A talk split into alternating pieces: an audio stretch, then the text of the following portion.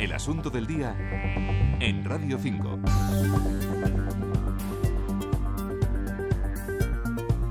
Reunión de alto nivel hoy en el Palacio de la Moncloa. Mariano Rajoy recibe al presidente de la República Francesa, François Hollande. La cita se enmarca en la ofensiva diplomática que ha emprendido el gobierno español en estos días para explicar su gestión de la crisis económica y recabar apoyos. Del significado y de la importancia que tiene ese encuentro Rajoy-Hollande por el momento en que se produce, hablamos ahora con un experto. Nos acompaña Manuel Sánchez y Marco, profesor de Economía Aplicada en la Universidad de Valencia y profesor invitado de la Universidad de Maastricht. Manuel, buenos días. Hola, buenos días. Lo primero es situar la importancia que tiene este encuentro y que sea precisamente en estos momentos cuando tanto se está hablando de un hipotético segundo rescate para España.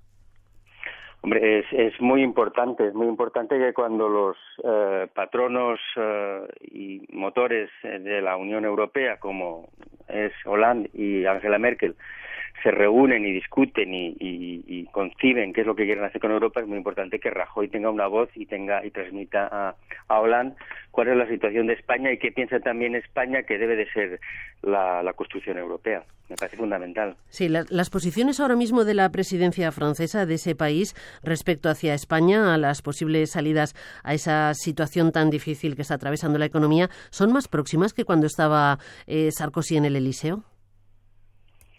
Pues eh, no les sabría decir. Ah, en mi opinión, no han cambiado sustancialmente. Eh, Europa siempre históricamente ha avanzado cuando el binomio Francia-Alemania han empujado, ¿no? Hmm. Es cierto que con Sarkozy había una, un mimetismo total con la, con la visión de Merkel, y Hollande quiso dar un poco de, de, oxígeno, pero Hollande tampoco se ha caracterizado por tener una visión muy europeísta y de hecho ahora que está eh, un poco asfixiado por la, por la situación de su economía, eh, se está acercando a las posiciones de Merkel.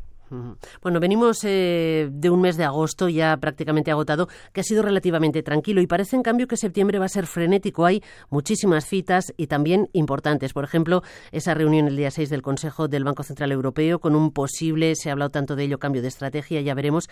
También esa decisión pendiente del Tribunal Constitucional de Alemania que decidirá el papel que puede o no puede jugar ese país en la crisis del euro. Aparte, claro, de múltiples contactos bilaterales. O sea, va a ser intenso el mes de septiembre, ¿no? Va a ser fundamental, sí, pero a mí me gustaría que este mes de septiembre enganche con la última con la última reunión que hubo, creo que fue usted la que me entrevistó, en donde había buenas noticias en el mm. sentido de que España e Italia habían explicado a, los países poderosos, sobre todo a Merkel, que la, la Constitución Europea pasaba también por por una por un movimiento político en su propio país. Mire, los eh, los mercados financieros eh, que hasta ahora han beneficiado a los tesoros y de Alemania y de Francia en, la financiación mm. van a empezar a castigar poco a poco a, Francia. Ya lo han hecho en la última subasta del tesoro con un tipo mínimo que ya no es negativo, y es el del 0,05, ¿eh?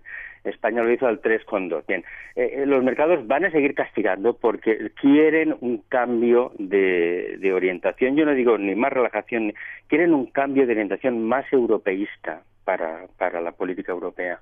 Hmm. Hasta ahora se ha hecho el método intergubernamental, que es el que ha creado un, un diseño tan tan, tan dañino de la zona euro en los años 90 y no se ha seguido el, método comunitario que se desarrolló en los años 60 y 70 y 80, ¿no? Y esto va perjudicando a, la construcción europea. Mm. Es decir, que lo que queremos, eh, eh, o lo que quieren, o lo que buscan los mercados, y por eso penalizan, es una. No, no quieren declaraciones, quieren mm, hechos, mm. como dicen los ingleses, hard facts, hechos puros y duros de que los alemanes quieren avanzar hacia la construcción europea. Pero claro, cuando ellos hablan de unión fiscal, no están diciendo lo mismo que los españoles o los franceses o los italianos cuando hablan de unión fiscal. Claro. ¿Eh? Cuando ellos hablan de unión fiscal, lo que están hablando es de una armonización de impuestos. Y nosotros, me va a usted permitir, no queremos armonizar el impuesto de sociedades porque es la única herramienta que tenemos aún para mm, poder mm, mejorar la competitividad y atraer capitales extranjeros a España. Es decir, que eh, eh, hasta ahora Alemania solo ha recogido los beneficios de permanecer en el euro y ha escapado a los costes de la mala gestión de la zona euro. Bueno, tenemos un dato, si me permite, tenemos un dato de esta mañana que acabamos de dar en el boletín de noticias y es que las exportaciones de Alemania a los países del sur de Europa Europa han caído de media un 10%, o sea que va a empezar a, notar cómo le roza esa falta de competitividad ¿no? en los países claro, del sur. Claro, es decir que eh, eh, después de España y de Italia vendrá Bélgica y Francia. ¿eh?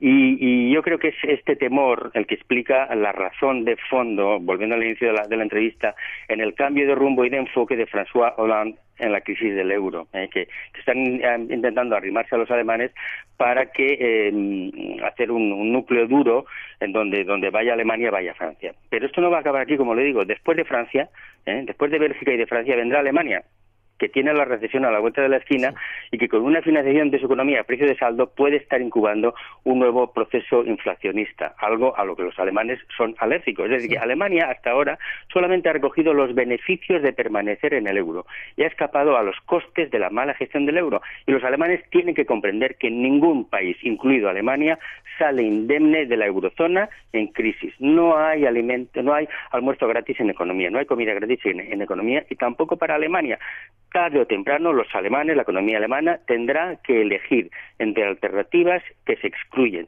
y que todas tienen un coste que Alemania no puede eludir. Si mm. ahora ellos quieren em, imponer condiciones eh, estrictas porque quieren salvar a los bancos alemanes, bueno, pues muy bien. Luego les saldrá, por otro lado, el, el problema de la inflación. ¿eh?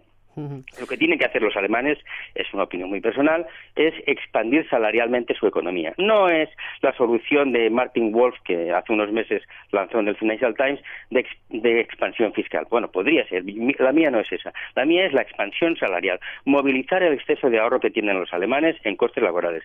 Y, eh, en mi opinión, lo que yo haría es ampliar las, eh, la protección social de las em, para los alemanes en, lugar de cargarles de hacer una expensión fiscal que luego tendrían que pagar los contribuyentes. Esto los alemanes Angela Merkel no lo dice. Bueno pues sin duda es no, le decía a los oyentes que sin duda es la, opinión de un experto, de una persona autorizada, como es usted, Manuel Sánchez y Marco, profesor de Economía en la Universidad de Valencia y profesor invitado en la Universidad de Maastricht. Se nos acaba el tiempo, pero ha sido muy interesante escuchar sus reflexiones para entender un poco mejor todo lo que se está moviendo de cara a ese mes de septiembre tan intenso para la eurozona y que el gobierno de Mariano Rajoy está preparando con una intensa agenda diplomática. Manuel, gracias por atender nuestra invitación. Buenos días.